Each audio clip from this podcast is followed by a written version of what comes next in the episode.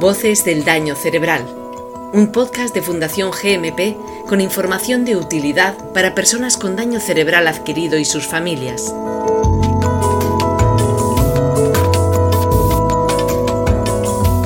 Hola, bienvenidas, bienvenidos a un nuevo capítulo de Voces del Daño Cerebral, el podcast de Fundación GMP que tiene como fin ofrecer información útil y de servicio público a las personas con daño cerebral adquirido y sus familias.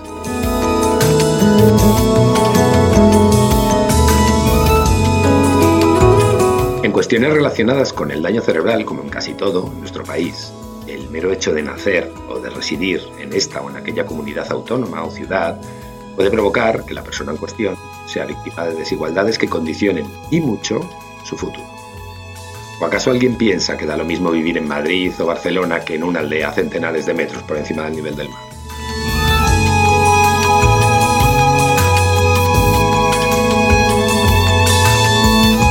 Recursos sociosanitarios, redes de comunicación y transporte, movimiento asociativo, presupuesto, todo, absolutamente todo está íntimamente relacionado con lo geográfico. La ecuación es clara. Mayor número de habitantes, mayores medios para cubrir necesidades.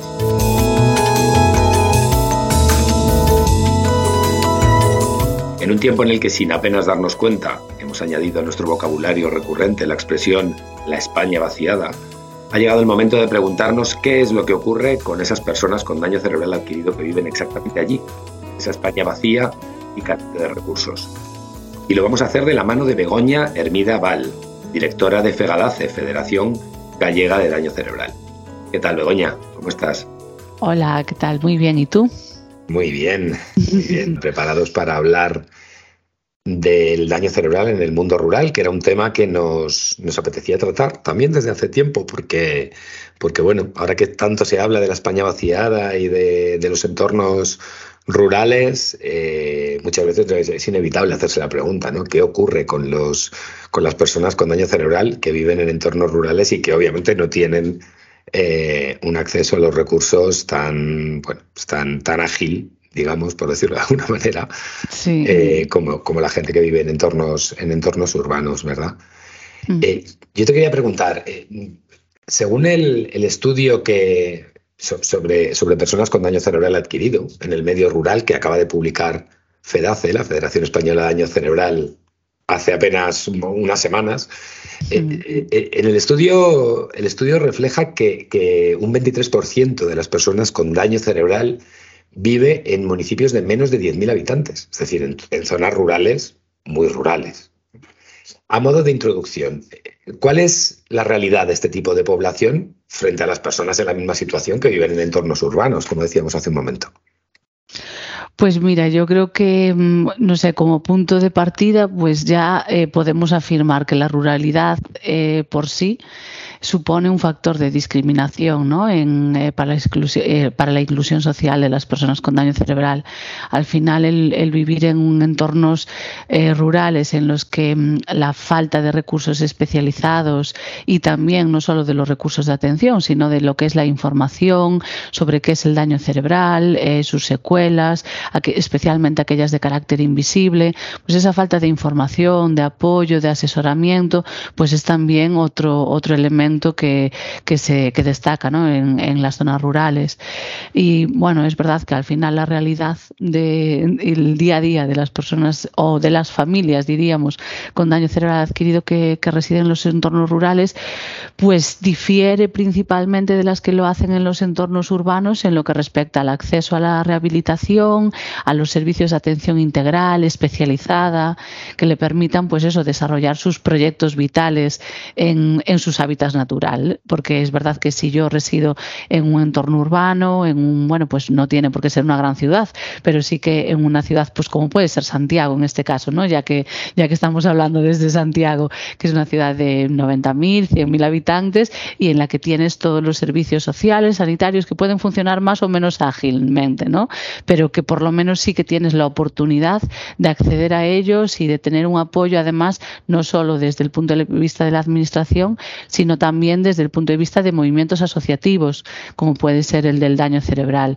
Entonces, eh, en las zonas rurales y sobre todo pues aquí en Galicia, en lo que es la parte de administración, servicios públicos, mm, eh, hay una falta sistémica y estructural de recursos especializados en las zonas rurales y al movimiento asociativo también nos cuesta eh, llegar, ¿no? Entonces, al final, pues todo lo que es ese apoyo que se realiza tanto desde el punto de vista terapéutico, específicamente con la persona con daño cerebral, como todo lo que es apoyo, orientación a la familia en las diferentes etapas que se van a encontrar ahora en su nueva realidad, eh, pues todo eso no, no disponen de ellos con la misma inmediatez o con la misma facilidad de acceso, ¿no?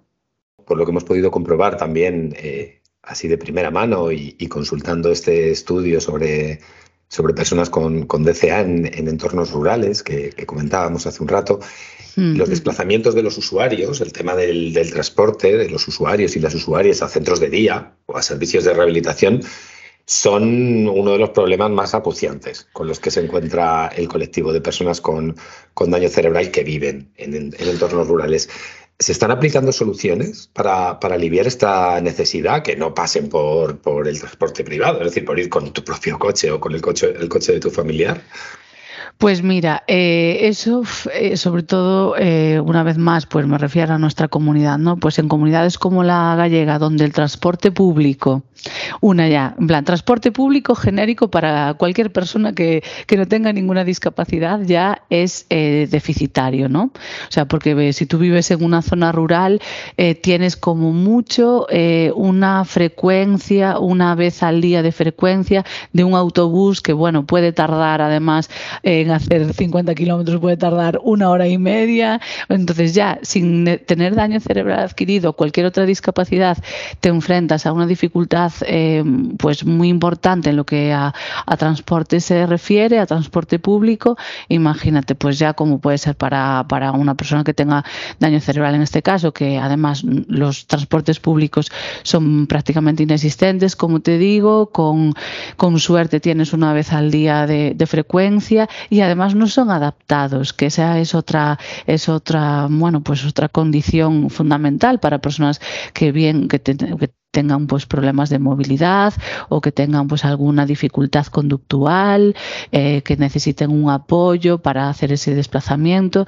Entonces, eh, realmente es un, un gran eh, problema. De hecho, yo creo que es, uno de los factores que más condiciona la accesibilidad a los recursos de atención especializada.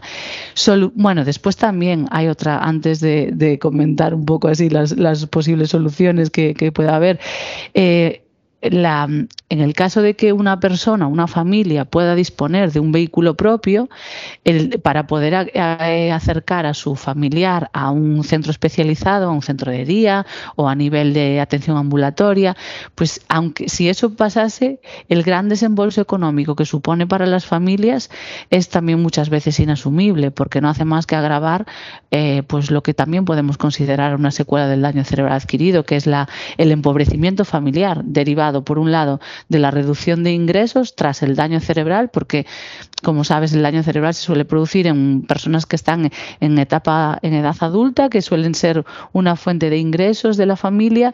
Esa fuente de ingresos, pues, suele desaparecer o reducirse y sin embargo los gastos para eh, mm, pues, bueno para dar atención a, sus necesidades pues no hacen más que aumentar no entonces al final eh, tampoco es muy asumible para una persona, aunque tenga una familia, aunque tenga un vehículo propio, poder hacer esos desplazamientos.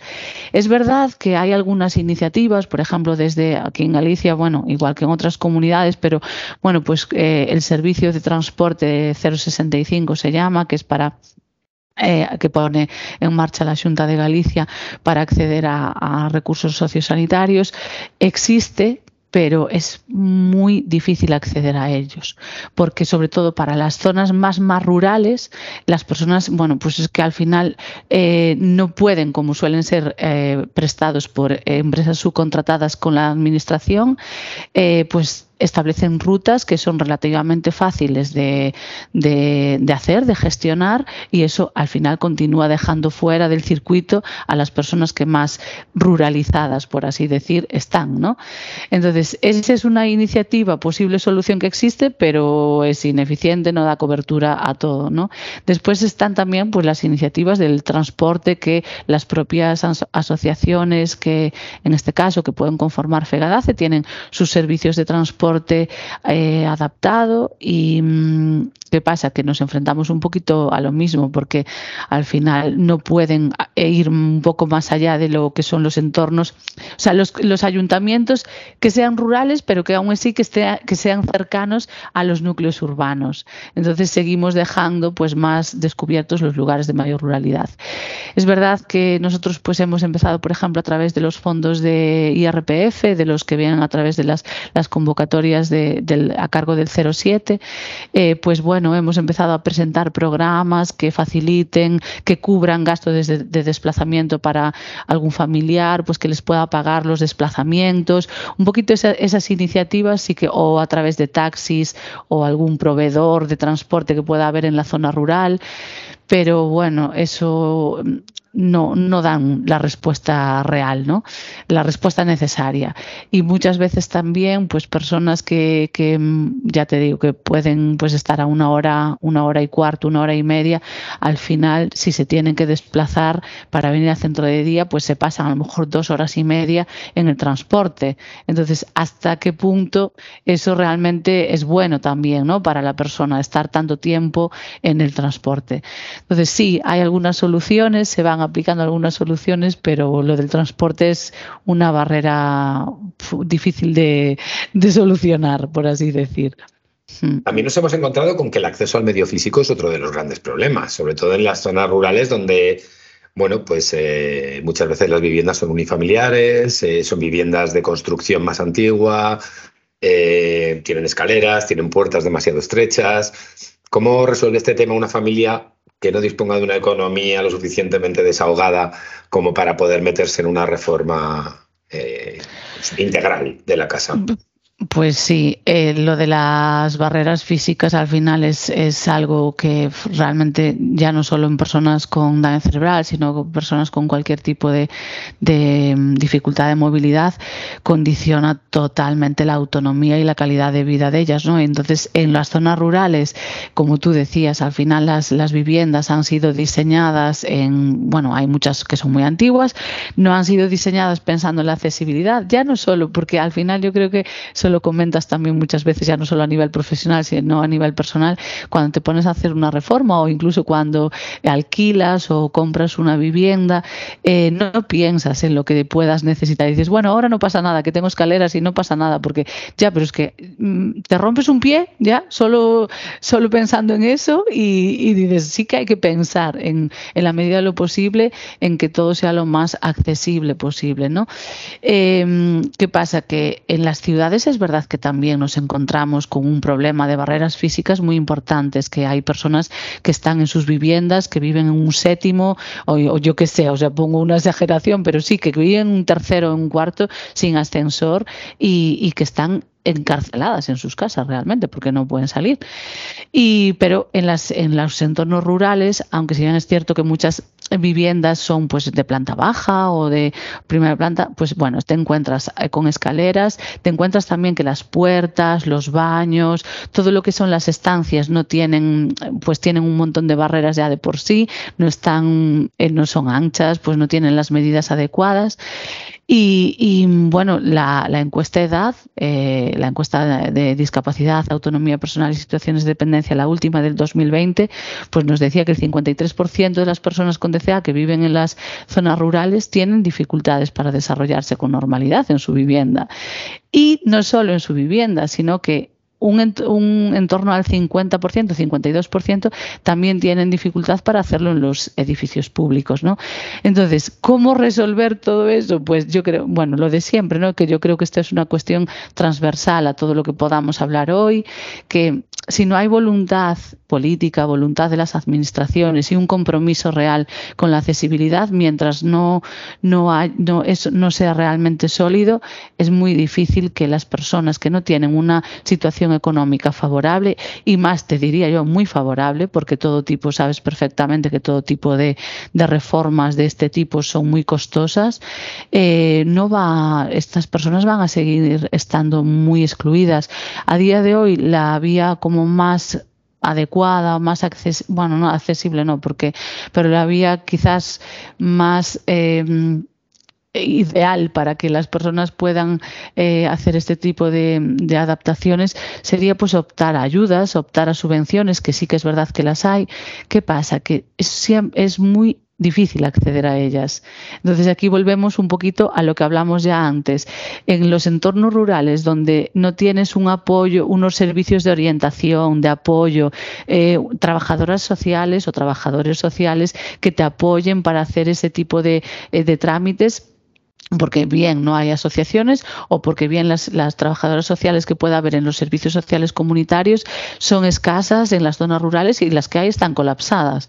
Entonces, al final, una vía que puede ayudarte a, a adaptar tu vivienda, que sería pues el acceder a este tipo de ayudas, se hace muy complejo eh, conseguir acceder a ella. Entonces, bueno, pues eh, como no sea con un, apoyo de este tipo y si no puedes sufragarlo eh, de forma privada, eh, pues es muy, es prácticamente imposible, la verdad, derribar esas barreras.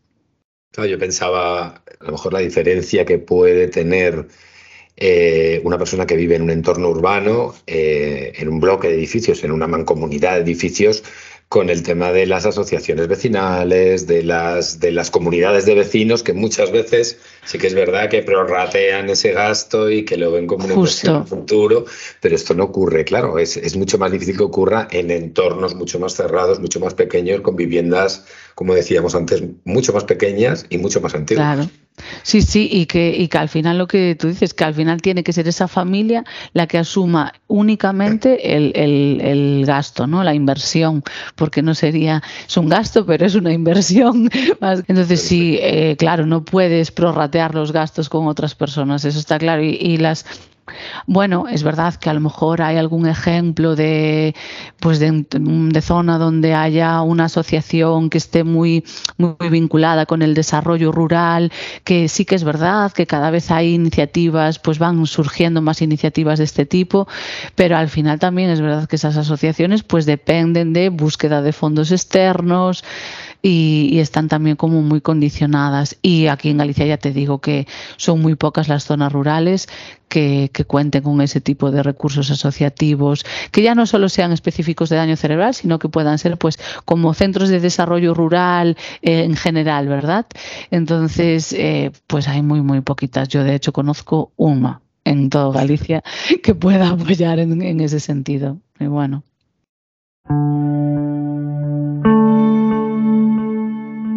Mi nombre es Juan y atiendo a mi madre que ha sufrido un ictus hace cuatro años y tiene daño cerebral adquirido. Vivimos en una aldea en el interior de la provincia de A Coruña.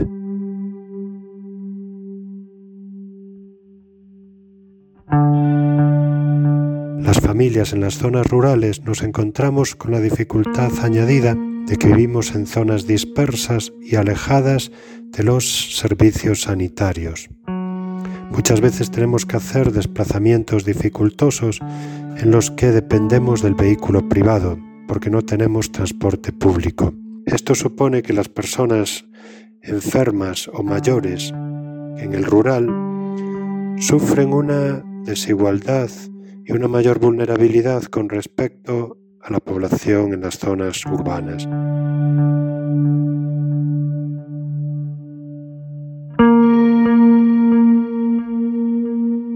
Pedimos que se sostengan los servicios de calidad en las zonas rurales y que se facilite el transporte público y sanitario a las personas dependientes del rural, de forma que éstas no tengan que depender de su dinero para obtener una atención sanitaria de calidad.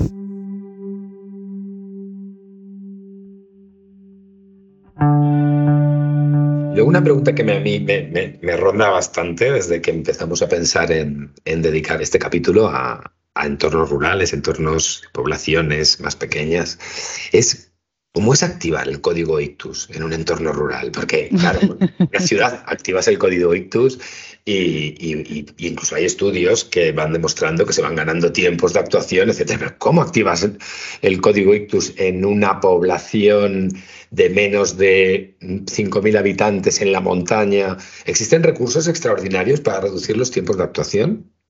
Y ya no solo es que eh, en una población de menos de 5.000 habitantes, sino que incluso en poblaciones de 20.000 habitantes aquí en Galicia nos estamos encontrando con dificultades de, activación del código ictus porque o bien, pues por ejemplo, en los PAC, que aquí en Galicia los se llaman los puntos de atención continuada, que serían pues como el centro de salud de que está 24 horas, ¿no?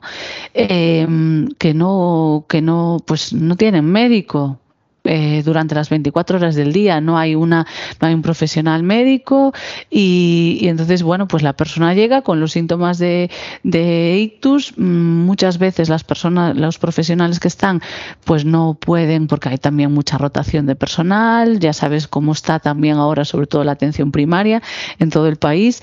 Entonces, es verdad que el plan ictus, eh, tanto en Galicia como en otras, en otras comunidades, han sido planes, son procesos que están funcionando muy bien bien, eso hay que reconocerlo porque es así, han salvado muchas vidas la implantación de los planes eh, de atención al ictus, em, pero en las zonas rurales nos encontramos con falta de profesionales especializados y entrenados en el reconocimiento del ictus, nos encontramos con una desinformación general de la población porque, porque hacen falta más campañas informativas sobre cómo reconocer los síntomas de ictus, sobre cómo actuar, a dónde llamar, cómo eso y también está la falta de eh, ambulancias medicalizadas, la bueno, la falta, la, insuficiencia, por así decir, de ambulancias medicalizadas que hagan que esa persona pueda llegar a un hospital donde le vayan a, hacer las acciones de, urgencia que todo ictus necesita.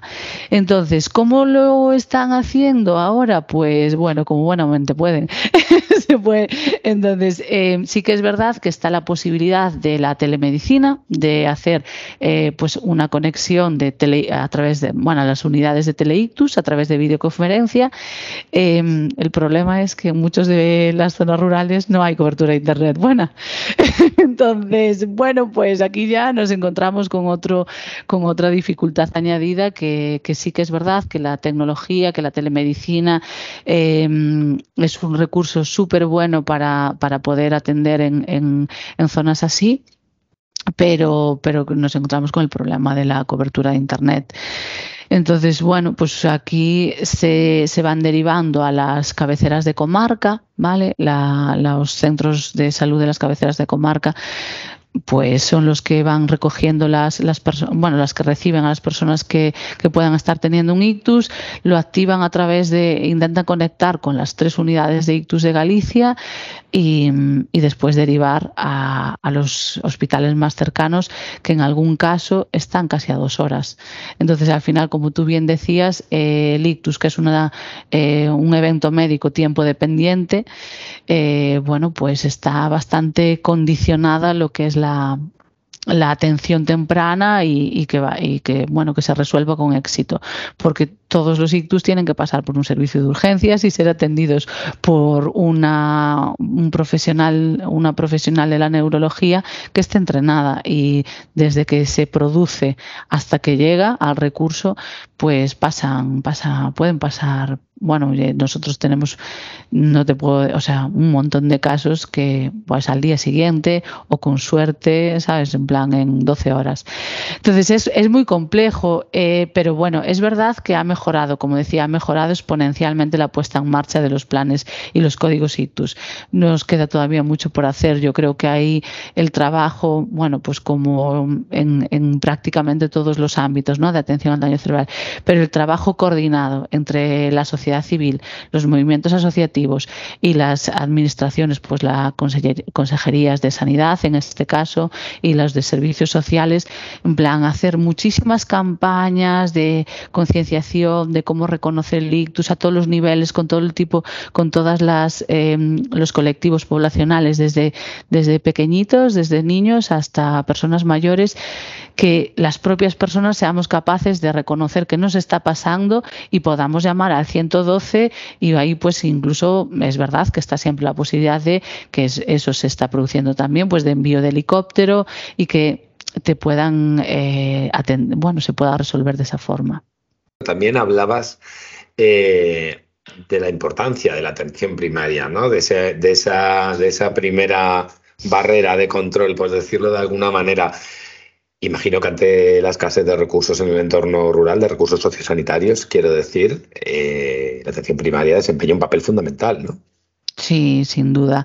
Es que la atención primaria yo creo, eh, bueno, yo diría yo soy una firme defensora de la atención primaria de salud.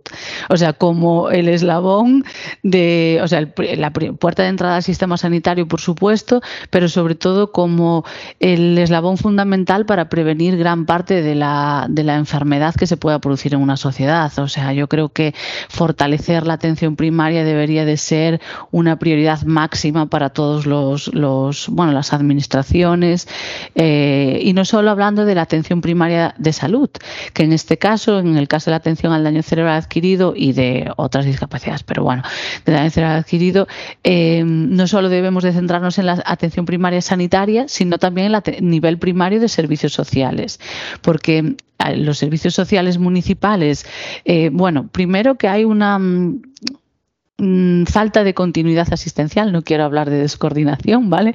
Pero que hay una falta de continuidad asistencial, pues desde cuando una persona sale con un daño cerebral del entorno sanitario, del entorno hospitalario, es dada de alta en el entorno hospitalario y entonces ya tiene que transitar al nivel social, al nivel, bueno, de atención primaria, eh, bien a nivel sanitario y bien a nivel eh, servicios sociales comunitarios, porque van a ser los servicios que tengan que darle apoyo en todo lo que es trámites, eh, orientación para ayudas, para acceder a, diferentes recursos de atención, para valorar su, su, nivel de discapacidad, para valorar su situación de dependencia, bueno, todos estos trámites que, vosotros conocéis muy bien porque ya se han hablado muchas veces en, en, en este, en este programa, ¿no? Pero eh, ¿Qué pasa? Que nos encontramos, pues lo que hablábamos antes, estamos en una situación de cierto colapso a nivel de atención primaria. Entonces, claro, también muchas veces cuando nosotros tenemos contacto, que sí que desde, desde FEGADACE y yo creo que desde el movimiento asociativo a nivel, a nivel estatal se, se hace, contactas, eh, estableces alianza con las, eh, el nivel sanitario y el nivel eh, social a nivel primario, ¿no?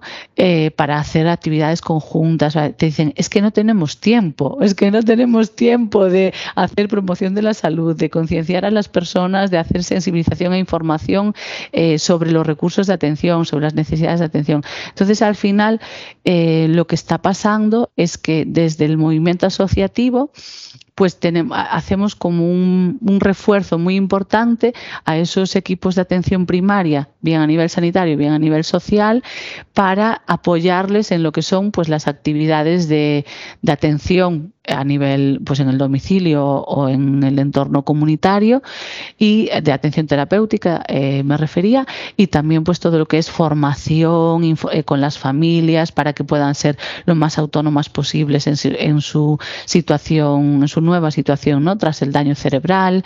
Entonces, bueno, pues al final, como no consigamos descentralizar los recursos, sacarlos de los entornos urbanos y llevarlos a las zonas rurales, por ejemplo, pues imagínate una una iniciativa que, ya se está testando en algunas zonas, pues crear equipos sociosanitarios interdisciplinares en cabeceras de comarca que puedan dar eh, atención de forma itinerante a los eh, y colaborando con, el, con atención primaria a las personas con daño cerebral que, que residan en esa zona.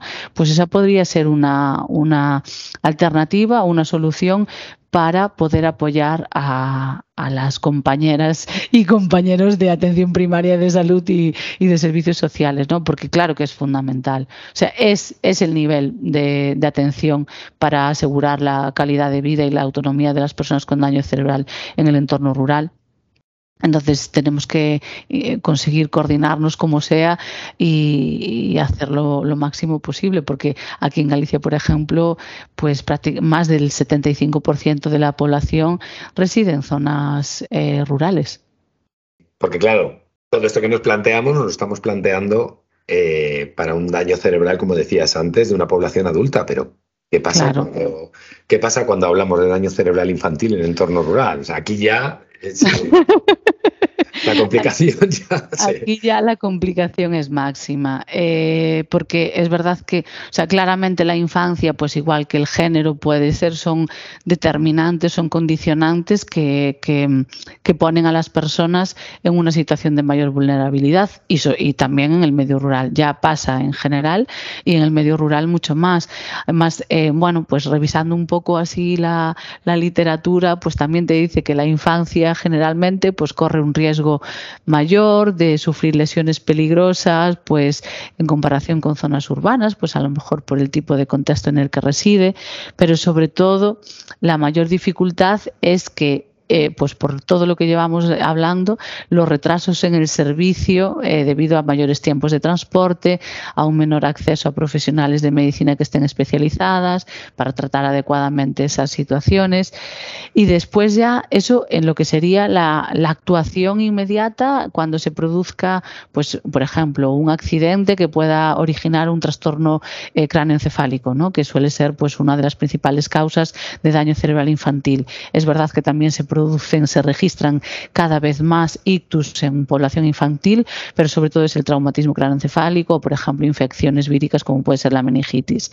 Entonces, claro, la, la, inexistencia de profesionales especializados y, y, ya no solo de profesionales especializados, sino de profesionales en general de la medicina, que estén las 24 horas del día. Tú piensas que, por ejemplo, aquí en, Galicia, eh, más del 40% de los, de los municipios rurales ahora mismo no disponen de un servicio de pediatría tienen que desplazarse como mínimo a 20 kilómetros para poder acceder a, servicios de pediatría. Y entonces ya dices, bueno, pues ya partiendo de ese, de ese dato, cómo de difícil se, se plantea ¿no? la, atención a, a, las niñas y a los niños que, que vivan en rural. Y además, eso en lo que es la atención inmediata. Y después, una vez ya que tienen el daño cerebral adquirido, pues la probabilidad de, poder acceder a servicios de logopedia, a servicios de neuropsicología, a terapia ocupacional en las zonas rurales ya es prácticamente inexistente.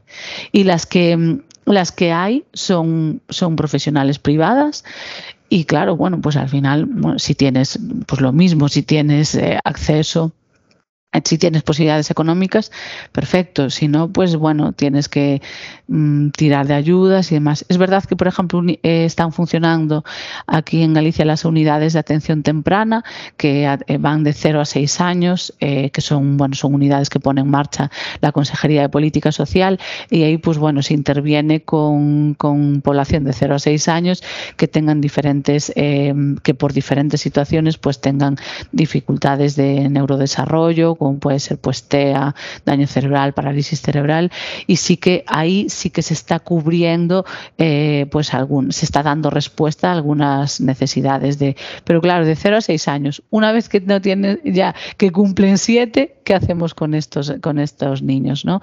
Entonces, bueno, también hay que decir que, por ejemplo, a nivel del movimiento asociativo, daño cerebral infantil en Galicia, no tampoco estamos haciendo una atención descentralizada. Tenemos una de las cinco asociaciones que conforman FEGADACE, que en este caso es Sarela en Santiago, sí que tiene programas de atención a, DCA infantil, eh, está atendiendo pues eh, un grupo de, niños, pero es en Santiago.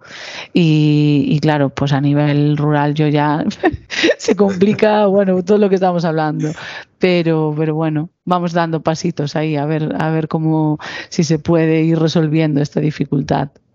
Bueno, hablabas de, Hablabas de la atención temprana, que efectivamente juega, juega un, papel, desempeña un papel esencial. Pero supongo que tendréis también el mismo problema que existen en otras comunidades autónomas con las listas de espera que muchas veces provocan que se pasen las edades de atención y que efectivamente lleguemos a esos siete años donde ya no hay nada que hacer, ¿no? Ya no hay nada que hacer, efectivamente, queda ya descubierto. Después otra, otra que no, que no lo comentaba, pero otra mm, dificultad añadida al final, eh, cuando se habla pues de educación, ¿no? El acceso a la educación inclusiva, que desde CERMI, desde el movimiento de la discapacidad, se reivindica la, que la educación sea inclusiva, eh, que pues niñas y niños que tengan, en este caso, daño cerebral, pues también puedan estar en escuelas, en colegios eh, con el resto de, niños.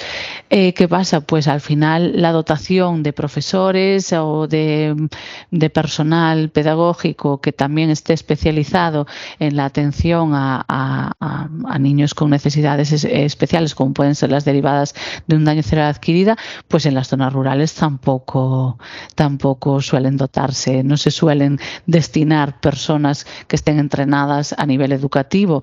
Entonces, al final ya es la atención sociosanitaria, la, o sea, la atención sanitaria a nivel de rehabilitación, la atención social y la atención educativa, con lo cual tienes ahí tres, tres, las tres patas fundamentales ¿no? en el desarrollo de, una persona que no están eh, que, no están descubiertas, que no están cubiertas en, el, en las zonas rurales o que están cubiertas eh, de forma incompleta.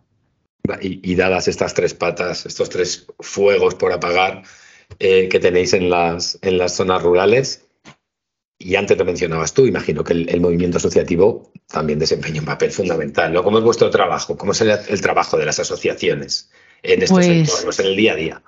Pues mira, eh, desde las asociaciones, eh, yo creo que desde que han nacido, no, ya hace décadas, hay algunas que tienen ya más de 25 años en toda España. En Galicia las primeras nacieron en el, en el 2000, o sea, también 23, pues que llevan décadas en plan siendo creativas, flexibles, intentando adaptarse muchas veces más allá de, de las posibilidades, ¿no? De que tienen posibilidades económicas, pues un poco tirando de, de tiempo, de, de mucho compromiso compromiso eh, personal y profesional de, quien conforma, de las profesionales y las, y las familias que conforman el movimiento asociativo.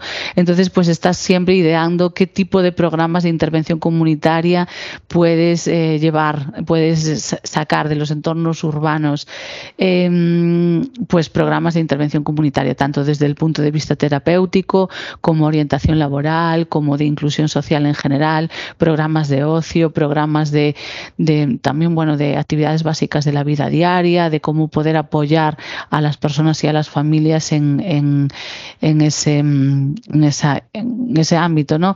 Y esos programas pues están llevando, desplazando profesionales a los domicilios o a los entornos comunitarios. Pues cada vez intentamos...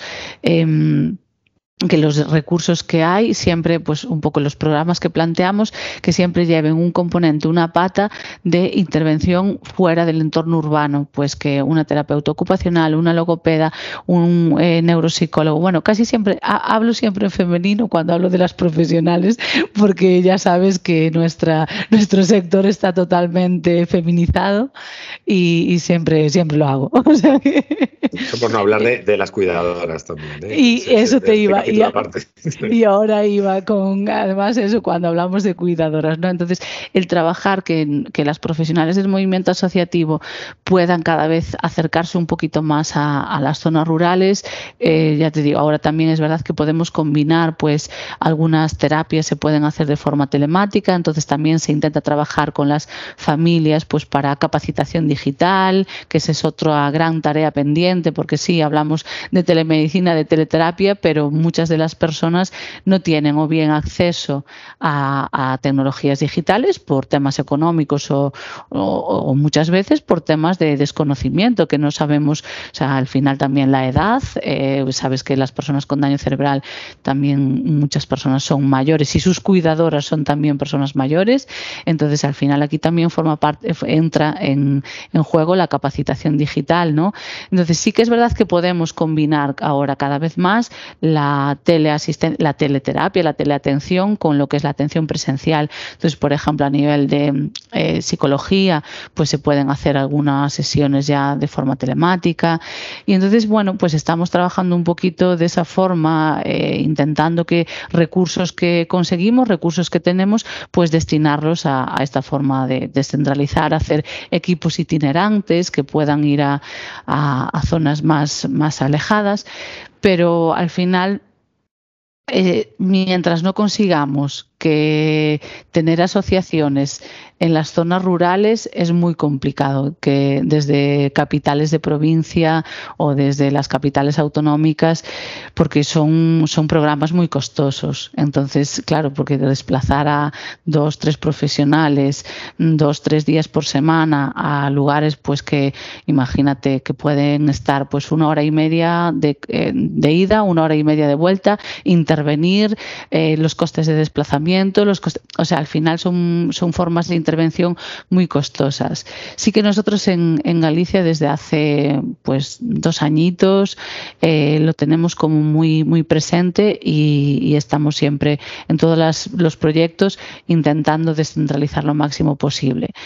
Eh, pero sería ideal conseguir el máximo número de asociaciones que por lo menos estuviesen en cabeceras de comarca o también intentar explorar pues vías de colaboración con otras asociaciones de que atienden a otras personas a personas con otras discapacidades para utilización de espacios conjuntos y un poquito por esa vía, ¿no? Para ser lo más eficientes posible. Y aquí, sin duda, mm, si no conseguimos lo mismo de siempre, ¿no? O sea, lo que dije ya varias veces, que un apoyo real por parte de las administraciones, que también, porque sí, es verdad que en todos los, ahora, en todas las agendas políticas, en las agendas eh, mediáticas, ¿no? Se habla mucho de la, de bueno, de promover la vida en, las zonas rurales, de, que la España vaciada tenga, no esté vaciada y se, se vuelva a recuperar, pero al final sí que es verdad que en la, en el papel hay mucho, el papel lo aguanta todo muchas veces, ¿no? Y se suele decir, pero a la hora de implantar esas esas, esas acciones en el terreno es, es muy difícil y, bueno, se plantean pues iniciativas como por ejemplo puede ser eh, llevar los cuidados desde la administración, me refiero, pues aquí hay un programa en Galicia que se llama bueno, que lo que busca es lleva una logopedia, eh, una podóloga, una mm, audióloga y un psicólogo que va una vez o dos veces al año a un, a un ayuntamiento a hacer pues valoraciones neuropsicológicas, pero que después si no hay una continuidad, eso al final no es aproximar los servicios a las zonas rurales, porque estás detectando una necesidad, estás haciendo una intervención al año y que pasa el resto del año con esa persona, ¿no? Entonces yo creo que el gran reto es conseguir que esos programas sean sostenidos y sostenibles también. Entonces ahí es un poco, bueno, pues a ver, que tenemos que, que entre todos ver cómo lo hacemos. Sí, las, administraciones. Las administraciones, además, en un, en un año como este 2023, año electoral, eh, año electoral local, autonómico. Eh, eh, yo tengo una pregunta en este sentido. ¿Tú crees que las necesidades de las personas con daño cerebral adquirido que viven en el medio rural son una prioridad para las administraciones locales? Eh, casi, casi me lo has respondido. Yo creo, te, lo, iba a decir, te lo iba a decir. Yo creo que con todo lo que ya hemos dicho, Yo creo que sí. respondido. Pero, pero claro, en, el entorno rural sí que es verdad que hay figuras, eh, pues ya no los ayuntamientos, pero sí las mancomunidades, los cabildos, ¿no? En el caso de, las islas. Eh, no sé, uno tiende a pensar que, que muchas veces las organizaciones, cuanto más pequeñas, más eh, agilidad tienen a la hora de actuar, ¿no? Entonces, y más cercanas están a la realidad. Exactamente, hay una cercanía, ¿no? Un ayuntamiento es desde luego mucho más cercano que un gobierno autonómico y que un gobierno central, ¿no? A las necesidades, o por lo menos así lo parece, ¿no? A las necesidades, al día a día de las, de las personas, ¿no?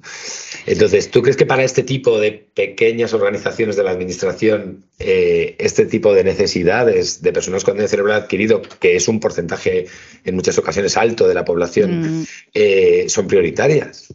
Yo creo que para las administraciones locales sí lo son. Eh, la dificultad con la que se encuentran y por la que al final creo que ya la prioridad pasa a ser una prioridad secundaria es que al final los, las administraciones locales también dependen mucho de fondos que le vienen de las administraciones autonómicas o provinciales o estatales, ¿no? O sea, sobre todo lo que es la parte de atención a, a la discapacidad, al daño cerebral o a la dependencia, ¿no? Entonces, al final, como que si no hay agilidad en la, en la eh, permeabilidad de los recursos al, hasta el nivel local, eh, aunque para ellas sean, sean prioridad y puedan hacer iniciativas que sí que es más fácil para nosotros, es más fácil siempre eh, coordinar una acción con, un, con una administración pequeñita, con un ayuntamiento o con una, mm, pues por ejemplo, con, bueno, con una diputación también a lo mejor, pero sobre todo con los ayuntamientos o con asociaciones pues locales también. Ya con asociaciones locales es, es, todavía más fácil que con una administración, aunque sea pequeñita. Pero ¿qué pasa? Que dicen, vale, sí, vamos a intervenir, vamos a, hacer una colaboración para eh, prestar atención a las personas con daño cerebral en este ayuntamiento X, pero después dicen, ya lo que pasa, vale, pues entonces, venga, vamos a eh, responsabilidades compartidas, dotación de recursos por parte del ayuntamiento para eh, formación en, a, a, las técnicas de ayuda en el hogar. Imagínate, en atención a daño cerebral en el domicilio. Y, ya te dicen, si tienen que poner recursos, pues dicen, es que de los recursos propios del ayuntamiento no puedo poner, entonces tengo que esperar a que me lleguen los recursos de dependencia, que no sé qué, y entonces eso ya se empieza a dilatar y, y sí que es una prioridad, pero la dificultad es siempre la burocracia extrema que hay, porque es que es así, para que los recursos permeen y lleguen a, a, al nivel, a terreno, por así decir, ¿no? Al nivel de atención Entonces, bueno, sí que son prioridades, pero la dificultad es eh, poner en marcha las medidas y las soluciones para atender esa prioridad. Bueno, muchas veces hay que fiarse de lo que decíamos al principio, ¿no? de que sea un año electoral y mira, igual, igual nos cae el reintegro. Igual sí. sí, algo así. Oye, Begoña, he estado, volvemos al, al, estudio que mencionábamos al principio de, de, la entrevista, este estudio que ha publicado la Federación Española del, del daño cerebral adquirido, FEDACE, sobre, sobre las personas con, con DCA en el, en el medio rural. Eh, yo me lo he leído bastante, bastante en profundidad para preparar este, este capítulo. Y, y, uno de los datos que me ha llamado la atención es que Galicia es una de las comunidades autónomas con uno de los mayores índices de personas, de personas con daño cerebral en el medio rural. Y lo es junto con Castilla-La Mancha, Castilla y León y Andalucía, que son tres de las comunidades, por no decir las más grandes eh, del Estado español. Sin embargo, Galicia no es una comunidad tan grande en comparación con estas otras tres. Eh, ¿Cuál crees que es el motivo? Bueno, pues yo no sé, yo creo que puede haber como tres factores, eh, o sea, tres elementos determinantes, ¿no? Pues la población envejecida, en Galicia, que bueno, ya sabes también que es o sea, el ictus, que es la principal causa de, daño cerebral adquirido, eh, suele darse, aunque es verdad que la tendencia ya no es tanto en los últimos años, pero suele darse en población mayor de 60 años, 65. Galicia es una de las comunidades más envejecidas de España. Esa podría ser una de las, de las razones. Otro, eh, Galicia es la segunda comunidad española en prevalencia de daño cerebral adquirido por detrás de Asturias. Entonces, eh, también puede ser, puede influir el hecho de que sea la segunda comunidad eh, en prevalencia en daño cerebral adquirido, podría ser una, otro de los factores. Y, por supuesto, el carácter, que ya lo decíamos antes, eminentemente rural de nuestra comunidad, que más del 75% del territorio es rural. Yo creo que podrían ser motivos principales, ¿no? O sea, de, y las personas mayores que siguen viviendo también en las zonas rurales. Aquí es verdad que el, la estructura familiar pues sigue, bueno, las personas aunque haya, por ejemplo, un entorno residencial, aquí hay, por ejemplo, la provincia de Orense, es una provincia que en, hasta en, en, ayuntamientos muy, muy pequeñitos dispone de, recursos residenciales, de una residencia para personas mayores y esas residencias al final, pues hay población que no es de, de ese ayuntamiento, que está residiendo allí por, bueno, temas de movilidad, porque no haya plazas en un entorno donde vivían ellos, que a lo mejor era un entorno más semiurbano, así. Entonces, bueno, pues el hecho de que haya más población envejecida, de que la población siga viviendo en las zonas rurales, sobre todo las personas mayores, porque la, la, mm, la población joven en las zonas rurales Mm, bueno, eh, cada vez hay menos, ¿no?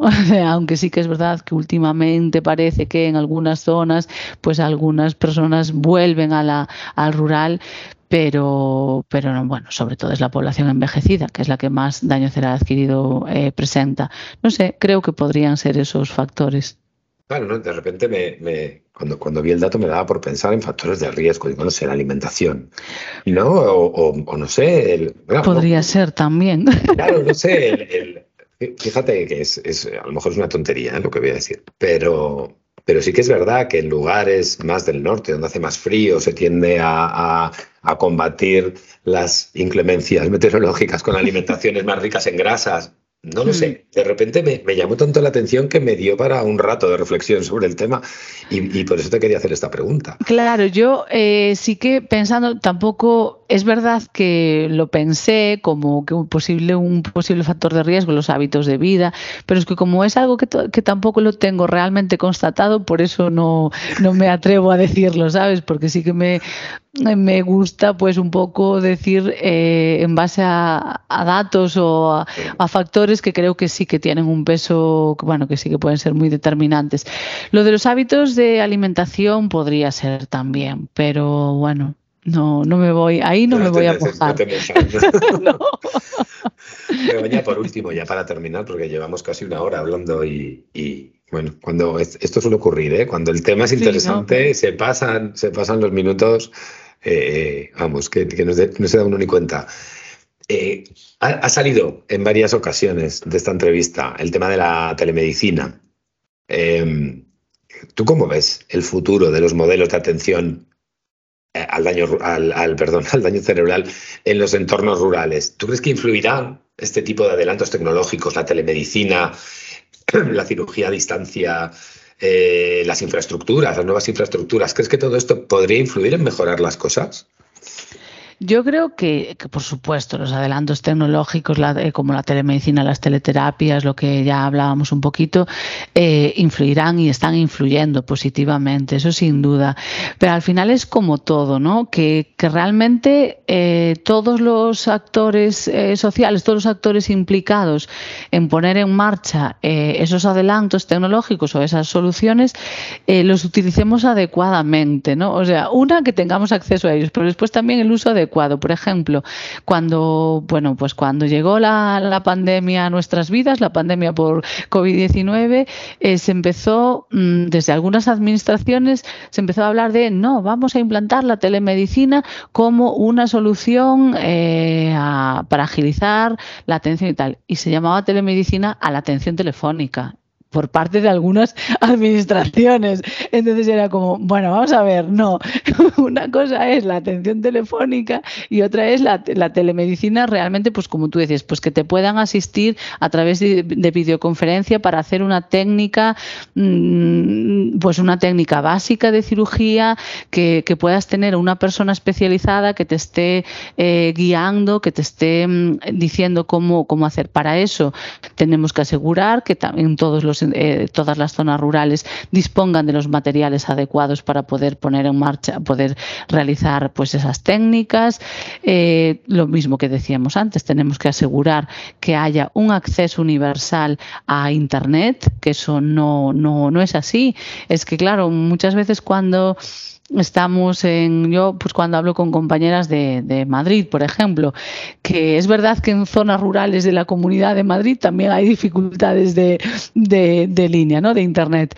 Pero hombre, pero es que aquí a veces, o sea, mm, en las ciudades, en alguna zona, en las zonas, en los cascos históricos de nuestras ciudades en Galicia tenemos dificultades de internet. Entonces aquí sí que es verdad que es una, eh, una barrera muy muy importante que, que, yo creo que estamos en un momento muy bueno, eh, pues con la llegada con, de todos los fondos europeos que sabemos que, que están llegando y muchos muy orientados a, a esta a estas a esta acción, ¿no? Este, con estos objetivos de reducir las, la brecha digital, de, de hacer que realmente el acceso a la tecnología de la información y la comunicación sea universal. Si conseguimos eso, aplicar bien esos fondos, que, las administraciones centren bien y se enfoquen bien en, las prioridades y, tener en cuenta el entorno rural, yo creo que por supuesto eh, nos va a ayudar un montón eh, los adelantos tecnológicos en este sentido. Después también creo que los modelos, como, como hablábamos antes un poquito, ¿no? El, el futuro del modelo de atención en entornos rurales, pues también, además de aplicar la, la tecnología, Mm, pasa por algo que es mucho menos tecnológico, que es dotar de recursos humanos suficientes y especializados también en los entornos rurales. Para eso, pues hay que, eh, pues las administraciones tienen que crear mm, formas de atraer a, los profesionales para que, que trabajen en esos entornos. Pues no sabemos perfectamente que no puede haber un equipo de atención multidisciplinar al daño cerebral en un pueblo, de, en cada pueblo de 5.000 habitantes o de menos. Eso lo sabemos, pero sí al menos pues en cabeceras de comarca que se desplacen y que puedan hacer una atención mm, cercana y, pues periódica a, las personas que residen en esos entornos. Entonces, bueno, y, y también por supuesto mejorar los servicios de transporte. Eso está eso es, fundamental. Si no, cualquier modelo de atención al daño cerebral no, no va a ir, a, ir adelante. Porque es que es verdad que no vamos a solucionar todo con la teleasistencia, con la teleterapia. O sea, la presencialidad y la, atención presencial en, el daño cerebral adquirido es fundamental. Con lo cual, pues bueno, tenemos que buscar ahí esas alternativas de descentralización. Pues ojalá y que alguien estuviera escuchando esto, alguien con influencia pudiera escuchar esto y tomar buena nota, porque Sí, de hecho hay, hay iniciativas ¿no? que, que, se están llevando a cabo aprovechando eh, los fondos europeos. Por ejemplo, seguro que, que, ya has oído hablar y ya con esto termino, pues el proyecto Rumbo, que, que es un proyecto que, que bueno, se está implantando eh, cinco grandes asociaciones de cinco confederaciones de discapacidad se han unido y estamos ejecutando en, en, cinco territorios autonómicos. En el caso de daño cerebral en Andalucía y en Galicia, pues están desarrollando de forma piloto servicios sociosanitarios de proximidad. Entonces, eh, está un poco basado en, estamos intentando eh, pilotar todo lo que acabamos de hablar, ¿no? Pues con equipos multidisciplinares que vayan al ámbito, al domicilio, al entorno comunitario y ver cómo, cómo hacerlo lo mejor posible, ver todas las, las bueno, pues sacar lecciones y, de ahí proponer un, poder proponer un modelo eh, descentralizado de atención al daño cerebral. Y eso, bueno, pues es una, está claro que es una voluntad, fue un, es un proyecto eh, financiado eh, por el Ministerio de Derechos Sociales, es decir, viene del gobierno estatal, pero es verdad que hay una, un compromiso de colaboración de las administraciones autonómicas para apoyarnos y ver a ver cómo, cómo se va desarrollando. Pero claro, tenemos que hacerlo lo más ágil posible, porque si no, no, no vamos a llegar a tiempo probablemente. Bueno, lo importante es estar, trabajando y remando en la misma dirección. Sí, sí. E intentando que, bueno, que poco a poco, día a día y, paso a paso se vaya solucionando todo el problema de la atención sociosanitaria en el entorno rural, que buena falta le hace. Buena falta, bueno, sí. Muy bien, Begoña. Begoña Hermida Val, directora de la Federación Gallega de Daño Cerebral. Eh, muchísimas gracias por habernos acompañado este mes en Voces del Daño Cerebral.